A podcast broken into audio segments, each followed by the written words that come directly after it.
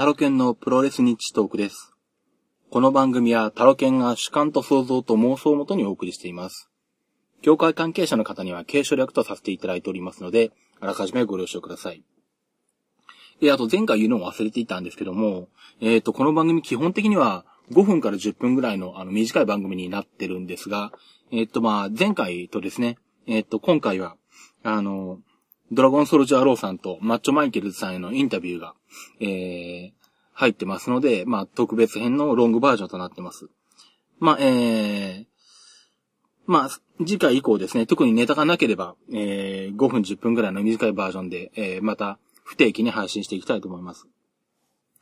で、前回ですね、えー、まあ基本的に、えー、新西前西ノアの話はほとんどしないという話をしたんですけども、えー、そう言いながらも、えー、これは取り上げざるを得ない、えー、話が出てきてしまいまして、えー、っと、山本小鉄さんの訃報ですね。えー、っと、68歳だったそうで、えー、まあ、えー、低酸素脳症ということで、亡く、お亡くなりになった。えー、ということで、えー、大変ショックを受けています。ご冥福をお祈りしております。もう山本小鉄さんといえば、もうプロレスラーの強さの象徴新日本プロレスの強さの、強さの象徴。まあ、えー、とにかく、強いというイメージしかなかったもんですから、うん、あの、まあ、食べ物を喉に詰まらせて、まあ、倒れられてたということなんですけども、まさかそんな亡くなり方をするとは思ってもいませんでしたし、まあ本当に直前まで元気に、えー、普段と変わらず過ごされてて、今でもスクワット3000回できるぐらいの十分な体力を持たれてたということなんで、本当にこれはびっくりして、えー、ショックでした。えー、まあ本当に、えー、まあ私直接面識があるわけでももちろんないですし、まあせいぜいあのね、ワールドプロレスリングの、あの、解説で、えー、聞かせていただいたりとかですね、ひょ、まあ、新日本の会場では直接見姿を見たことはあるかなまあその程度なんですけど、もちろん。うん、まあ本当にあのこの方がお亡くなりになるというのはプロレス界、日本のプロレス界にとっては非常に大きいですね。その質が大きいと思います。えー、ご迷惑を、ご冥福をお祈りしております。で、さらにですね、今ツイッターを見ていて知ったんですけども、また不法が続きまして、えっ、ー、と、週刊プロレスのですね、石川カメラマンがお亡くなりになったそうです。まあ、特にあの、道のくプロレスの撮影で、えー、東北方面では絶対絶大な人気と知名度が終わりになり、また温泉が好きなそうで、えー、温泉の撮影も非常によくやられてた方ですね。まあ、えー、ちょっと前からのプロレスファンの方だったら、あのー、結構顔が浮かぶような名物カメラマンの方だったんですけども、石川カメラマンもお亡くなったということで、ちょっとまあこれも ショックですね。続くと。なんか、ちょっとプロレス界で風報がす不法が一度あると続くというなぜか、負の連鎖がよくあって、ショックが隠せないんですけども、えー、こちらもご冥福をお祈りしております。で、まあ、気を取り直しましてですね、えー、っと、まあ、今週、今週というか何でしょう。えー、最近、えー、っと、見かけた話題をちょっとメモってあるもんですから、えー、いくつか、えー、読んでいきますと、えー、と、まず、道のくプロレスで、えー、ディック統合が正規軍にと。えー、っと、まあ、今、クーロンが、えー、幅を利かせてる道のくなんですけども、えー、なんと東郷さんが、東郷さんが正規軍入りを宣言されたということで、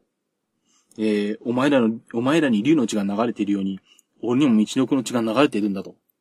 えー、非常にかっこいいですね。相変わらず。ということで、東郷さんが、道のプロレスの赤軍側として、えー、やっていかれる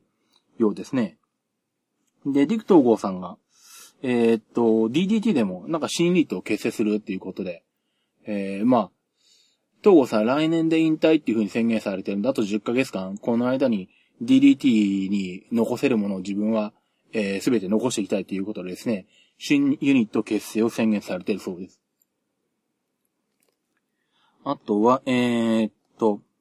カナ選手とボリショイ選手が、えっ、ー、と、ツイッターでバトったそうです。これはもうあまり具体的な内容よくわかんないんですけど。あとは、えー、っと、えー、ふけさんが、えー、あの、リングネームが番号の、あの、数字の人のスタイルで、え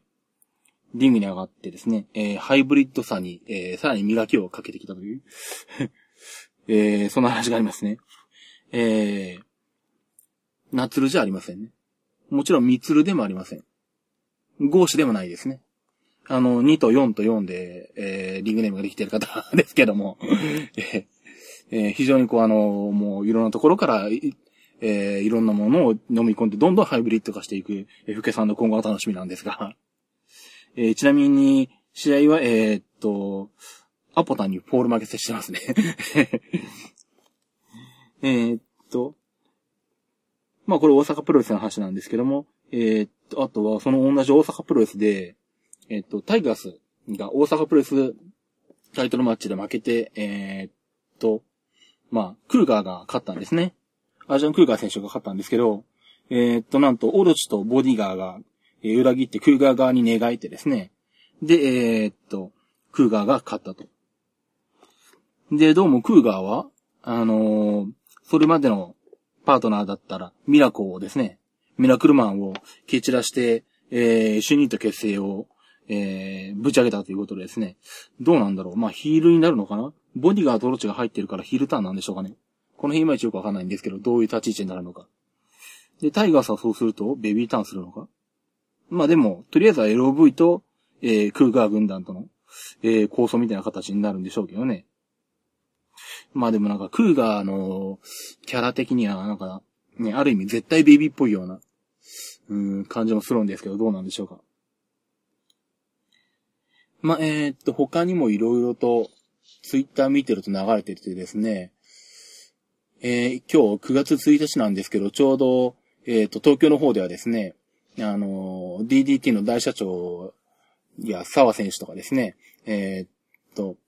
両国大会、DDT 両国大会の打ち上げイベントやってまして、で、なんかそこで、えー、っと、まあ、先日、えー、変態大社長コンビは、えー、何でしたっけ？白二郎でしたっけ？えー、こうしながら男色 D の組に KOD タッグを奪われたんですけど、まあ、特に、えっ、と、今のところ取り返しに行かないと。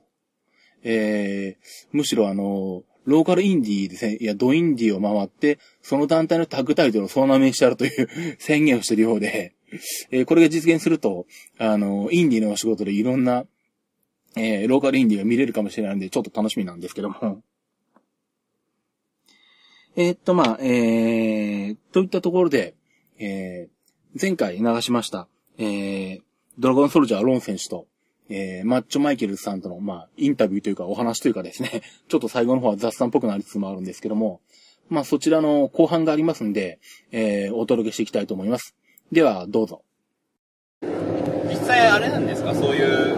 あの、プロレスに出くってまだ始まったばっかりだから、まあ、わからない部分もあると思うんですけど、どういう方向性を目指してるんですか？いや基本的には自分が興味あることとか喋りたいことを喋るっていう。なるほど。でそうすると、はい、多分新日電池の主な話は全くしないので めったにしないと思うので。まさに日トークですね。あの一番上で DDT です。ああなるほど。まあ日でたらまあ、僕なんかは結構その東京のアマチュアプロレスとかの方の事情ははい。でやっぱり名古屋とか関西系やっぱりドラゴンソルジャーローさんの方が強いですああそうですね。別に名古屋も大阪も全ての団体網羅してるわけではないですけどね。まあでも多少はまあわかりますけど。そうだからそうなんですよ僕はむしろ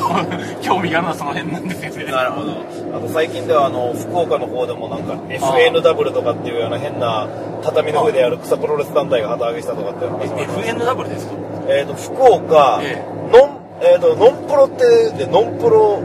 レスリング FNW っていう、はい、そういう団体があの立ち上がってそうです、はい、だ結構、まあ、最近そういうアマチュアとか、まあ、セミプロみたいな結構増えてますからねすごい。興行が、まあ、そうですよね、それかもうなんかなんだろう。どこまでプロレス入れて入れればいいんだっていうところがあるんですけど。ありますよね。ただ完全プロレスはプロレスなのか。あの辺はまだ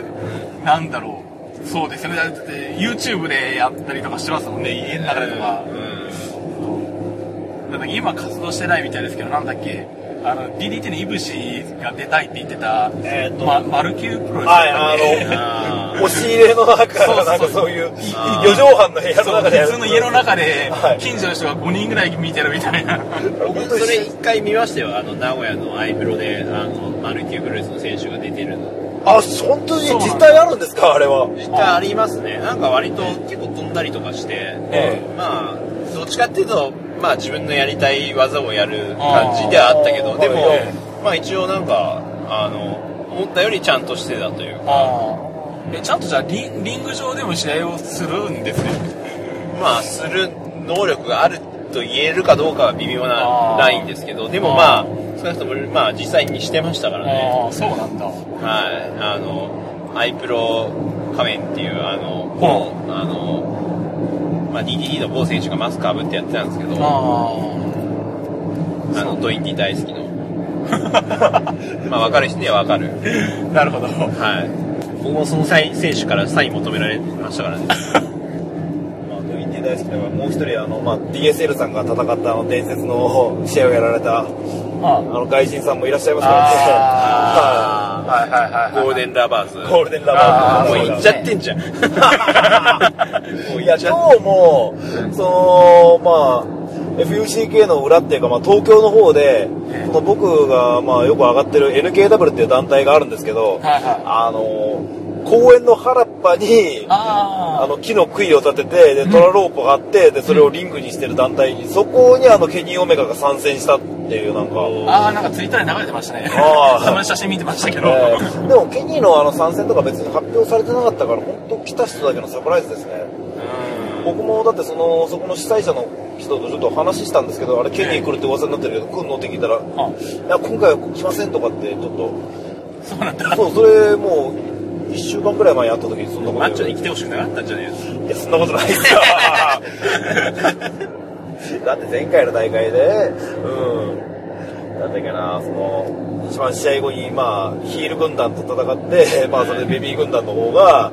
こっちにはなマッチョマイケルズだっているんだぞ。マッチョ次の大会出てくれるような。あごめん俺次ファックあるから出られねえやってそう。なっちゃって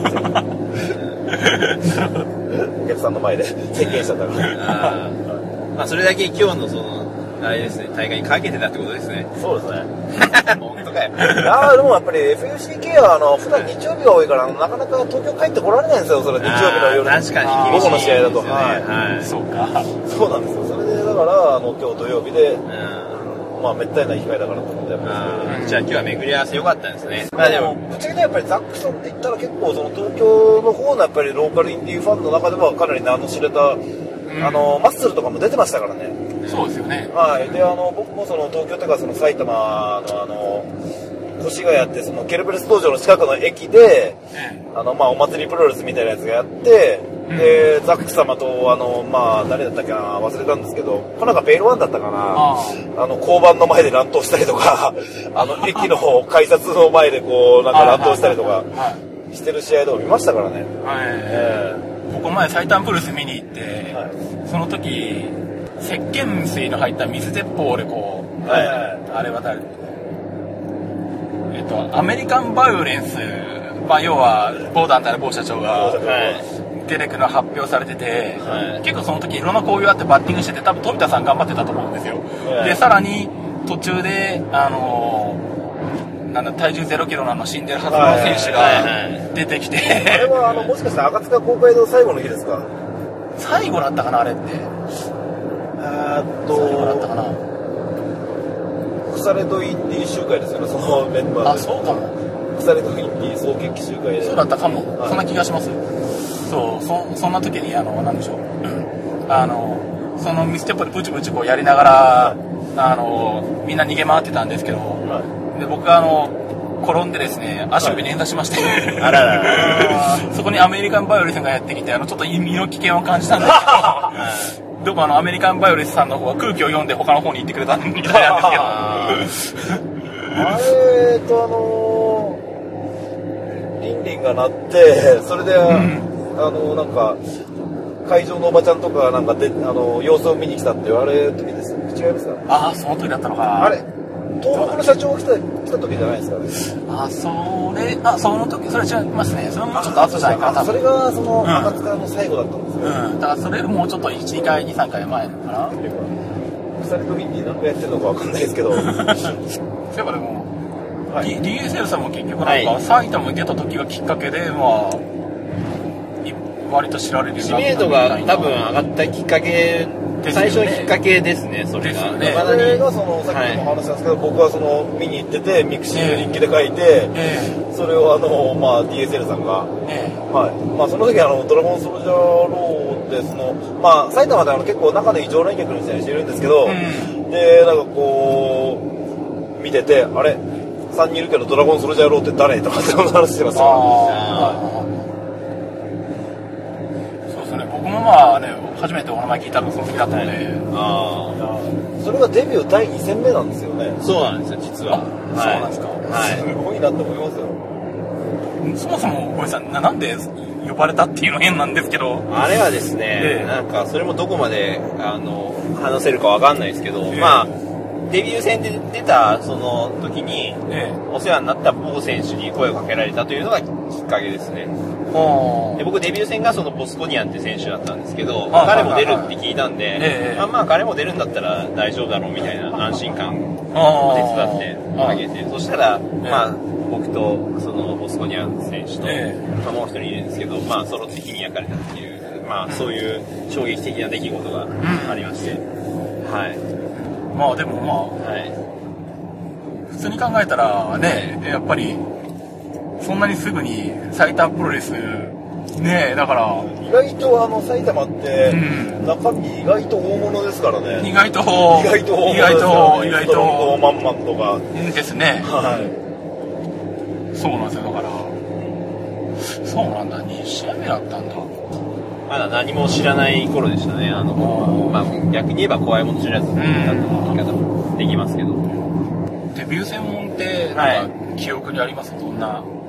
記憶にはありますよ、もちろん。まあ、その、僕はその当時、マッスルが好きだったんですよ。はい。で、単純に、マッスルのオマージュがやりたいなと思って、ええ、あの、最後フィニッシュ、スローモーションとかやったりして、まあ、はい。まあ、相手がね、ええ、あんまり、あの、理解してくれなくて、なんか高速タップとかされて あんまり伝わらなかったかなっていうのはあるんですけど、あそうなんだ、はい、まあ、そんな素敵なデビュー戦でした。え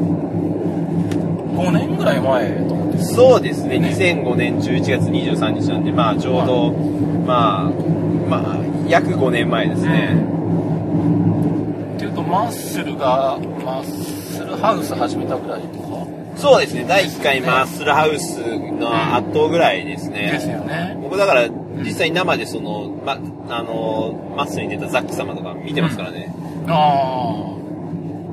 え、ザック様が出たのっていつ何いつでしたっけ？第、確かね、5回だったかな。うん。あの、5から8回ってなんかまとめてやった時があって。ああ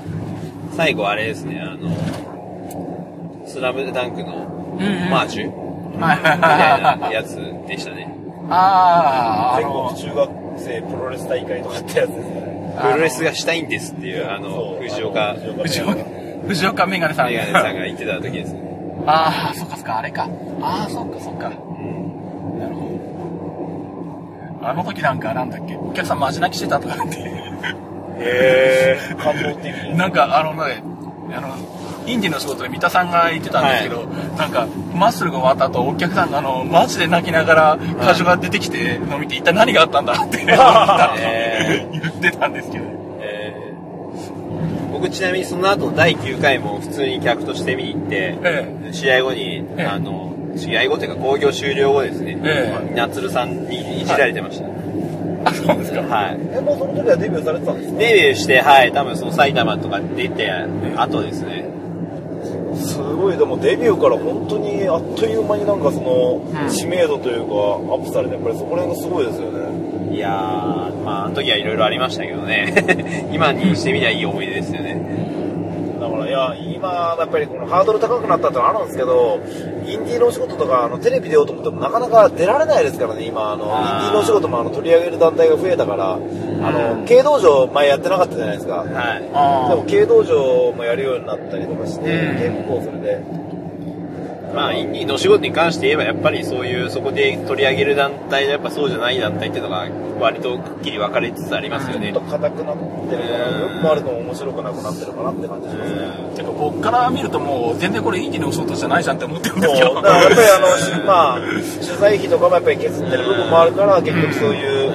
ちっちゃい団体まで手が回らないっていうような感じになっちゃって。っていうかもう、侍で定期番組持ってる団体は外せばいいと思うんですけどね。いや、そう、だから SR リーナの結局映像の使い回しみたいなの多いじゃないですか、すごい。ほとんどが。大体、初めの30分くらいそうですからね。大阪プロレスの大ですね。大阪大日本 DDT 軽道場とか、道のとかあの辺はもう別にインディーじゃないだろうみたいな。SRE のほとんど焼き直しばっかりですから。まあ、インディーの仕事って結構あの侍の中では割とキラーコンテンツっていうか、結構あれを目当ての人って多いらしいんですよね。ああ、そうですよね。だからやっぱりあれだけ長く、もう7、8年続いてますからね。最長番組ですもんね、あれ。うん。確かに僕もあれだけは録画しても見てますからね。僕も録画してるんですけど、最近全然見てないですね。あ、そうですね、やっぱりそうですね。結構お前がその、まあ面白そうな興行とかのダイジェストは切り抜いて、こう、DVD だとか、ころでは保存はしてたんですけど、最近あんまりしてないですね。もう、見終わったら消すような感じになっちゃってます大体最初に出るじゃないですか、今日取り上げる団体みたいな。それ見て、あんま面白そうじゃなかったら、もう見るのやめちゃいますね。まあ、ローカルインディー特集とかってあったら見ますけど。うん、そこだけ見てますね。あ、でもな、この前そのローカルインディー特集やったのを撮ったんですけど、DVD にダビングする直前にそのハードディスクに入れてたハードディスク自体がちょっといかれちゃって、あのー今日出た FUCK のあの、ね、1年前の惨劇は録画してたのにちょっとそれが見られなかったのあのもう保存できなかったんですよ。あそうなんですか。はい。あのオーナーが剛様にガチ切れしたやつですね。はい。ああはいはいはいはいはい、えー、あとその他にもあの日はあの日ってそのインディーのお仕事でやったローカルインディー特集にはあの僕の大ファンのあの僕が大ファンのあの、ええ、奈良の、はい、ザ・マイディ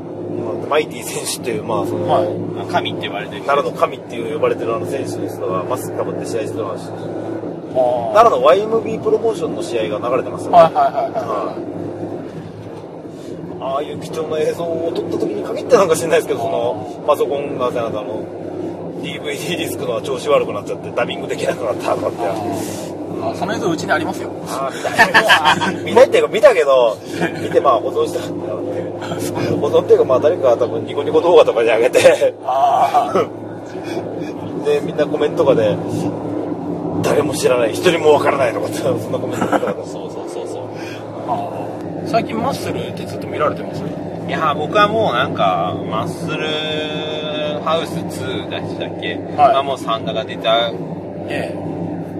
あと、あ、違うわ。あのね、まあ基本的にはそれ以降はあんま見見てないですね。僕はあの去年のマッスルの5月の後楽園だったかな。あの、なんか、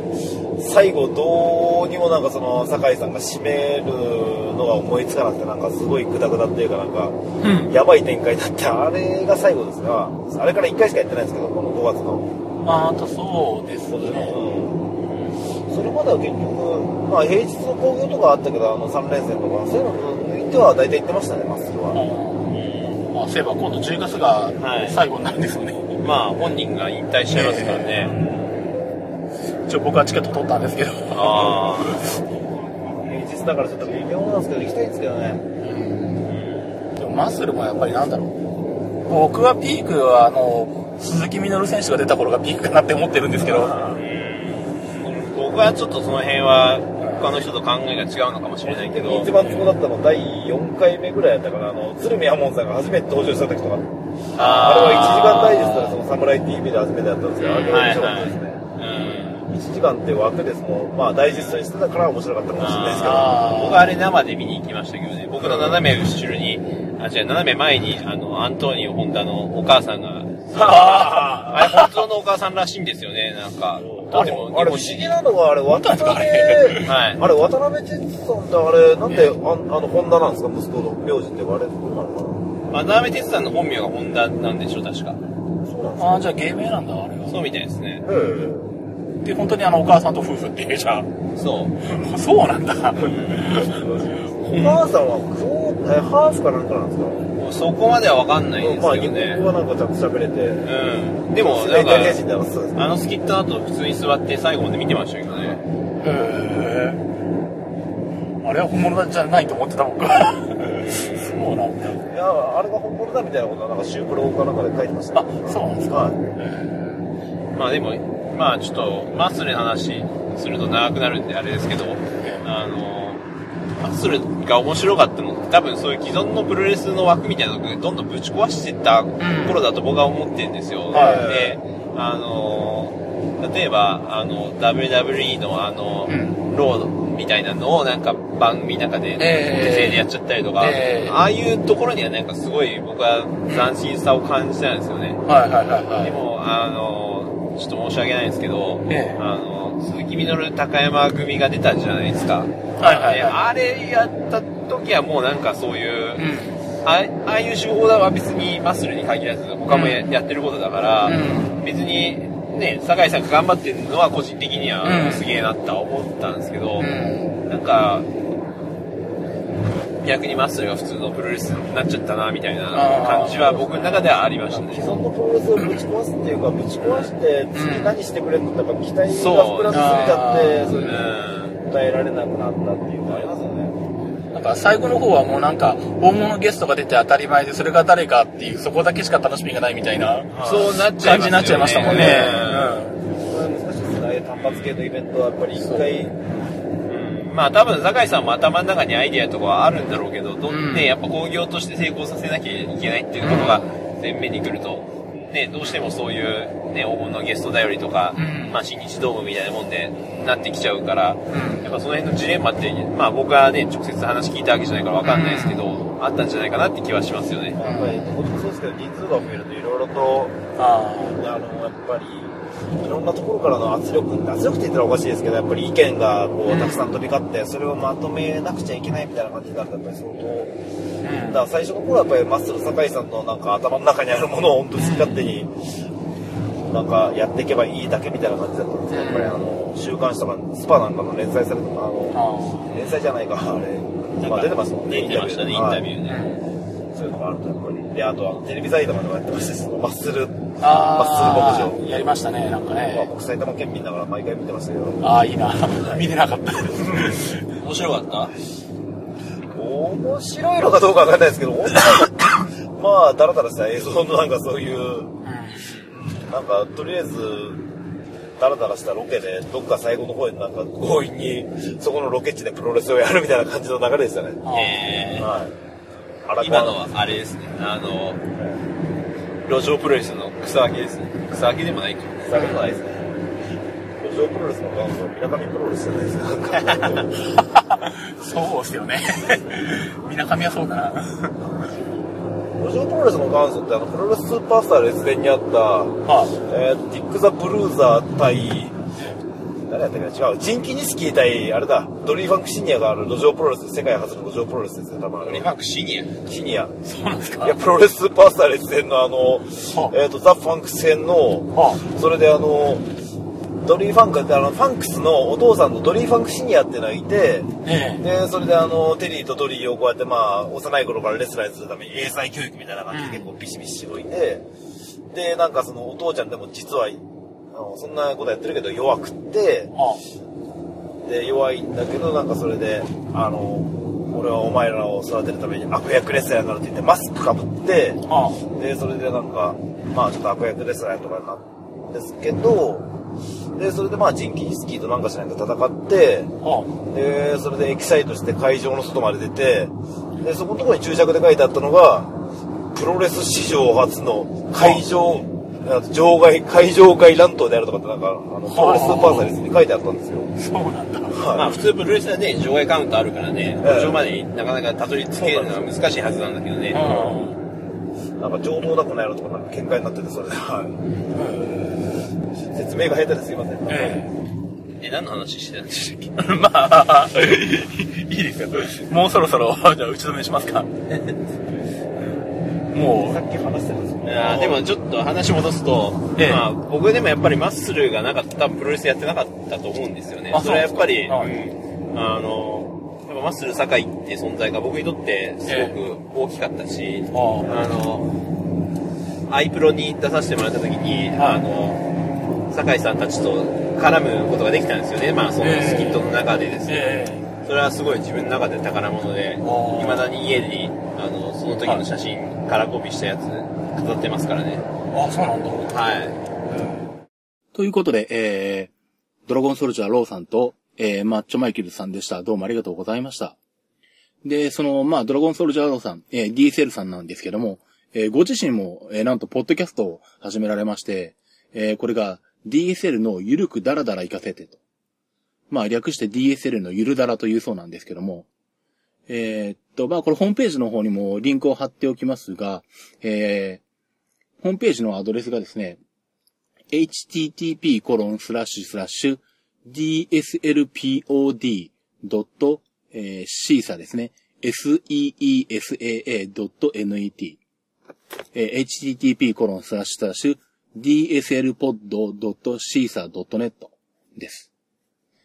えー、っと、iTunes、iTunes ストアの方に今登録申請中ででして、えー、おそらく、えー、申請が通ったらですね、iTunes ストアの方でも、えダウンロードできるようになると思います。まあもちろんこちらのホームページからでも、あの iTunes に登録することができるので、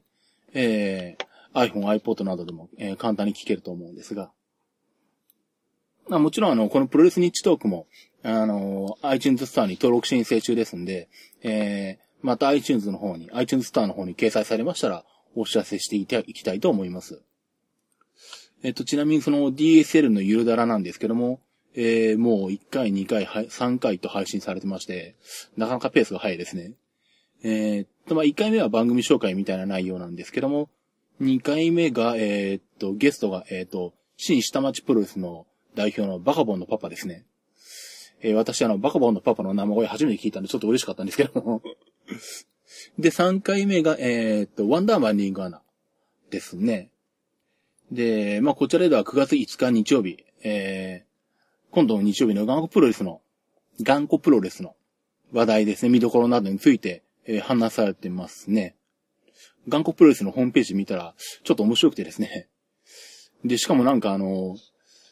次の9月5日の工業ではなんか、鶴見さんが出るっていうことでですね。ちょっとこれ見に行きたいなとか思ったりしたんですけど、残念ながらまあ相変わらず仕事で行けないんですけれど、土日は。えっと、ホームページの方見てもなかなか、えー、面白いのが書いてありましてですね。えー、空手マミーが年金先疑惑とかですね。なかなかの時事ネタを織り込んでてですね、えー、ちょっと笑ったんですけど。ちょっと前までは DDT が結構こういうことやってたんですけど、最近セーバーあんまりやらなくなりましたね。どちらかというとあの、なんでしょう。ガンタムとか、A、あの、AKB、秋葉48とか、あの、オタネタに走りつつあるので、ちょっと時事ネタがね、DDT から減ってますね。まあちょっとあの、僕の中で頑固プロレスのあの、ランキングがちょっとぐんぐん上がってきてるので、えっと、機会があったら指導を観戦しに行きたいなと思ってるところなんですが。えー、っと、ではですね、えー、っと、私、タロケンのツイッターアカウントの方が、えー、アットマークタロケントークとなります。アットマーク t-a-r-o-k-e-n t-a-l-k。あと私本業は、えー、っと、Mac の出張サポートですとか、えー、修理とかですね、設定ですとか、あとはデータ復旧とかやってます。あの、遠方から郵送でも、えー、受け付けますんで、え宅急便など使ってお送りいただいて処理させていただくことも可能です。えー、こちらの方もツイッターアカウントがありまして、えー、アットマークシズマック、アットマーク SHIZUMAC になっています。え、それでは、え、次回のプロレス日トークでお会いしたいと思います。それではまた。